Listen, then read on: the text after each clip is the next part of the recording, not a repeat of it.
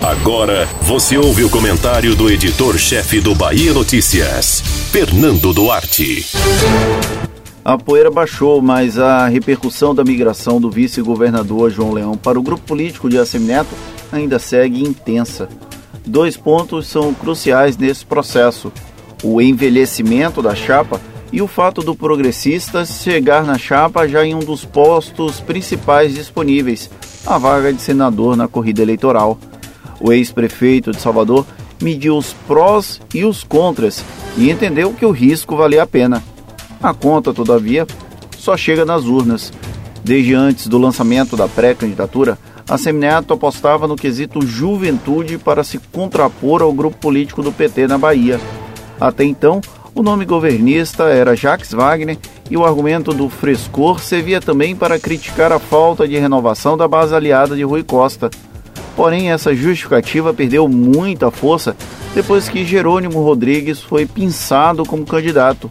Mais jovem e não experimentado nas urnas, ou ainda secretário estadual de Educação, quebrou a base até então construída pelo adversário de que a renovação como imagem era necessária. Isso, claro, se a Semineto não se reposicionar e colocar a pecha de velho no PT, ao invés de apontar a figura que o representa. Soma-se a essa mudança de rota governista a migração de um velho cacique local. Aos 76 anos, João Leão é tão simbólico sobre a política de antigamente quanto Otto Alencar. Ambos resistem na cena há mais de 30 anos e ficam difíceis de serem vendidos como algo novo. Não que tentem, inclusive. Leão e Otto têm um lugar demarcado na história da Bahia e são respeitados por isso. Porém, é contraditório não admitir que o vice-governador envelhece muito a perspectiva pregada até aqui por Assemineto, de que ele era o novo contra o velho, escondendo nesse caso a herança oligárquica dele com o antigo carlismo. A estratégia, então, terá que ser readaptada para não se tornar um tiro no próprio pé. Outro ponto a ser explorado por Rui e Jerônimo é o fato que o Progressistas entrou no ônibus sentando na janela.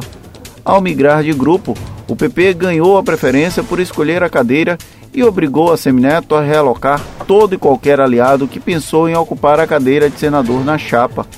A lista inclui desde parceiros históricos, como o PSDB e republicanos, a alianças recém-formadas, como o PDT e até mesmo Marcelo Nilo, primeiro a romper com o governo e com forte tendência a ser escamoteado do grupo antes mesmo de se estabelecer. Isso sem contar o MDB, que já apresentava um pezinho no governo Rui Costa e pode usar essa falta de espaço como desculpa perfeita. Para além de conter a euforia do entorno, que chegou a bradar o clima de já ganhou após a confusão na chapa governista, a Semineto tem alguns desafios para manter a competitividade em alta para as urnas. A não nacionalização da disputa é uma delas. As outras fazem parte da tarefa de casa.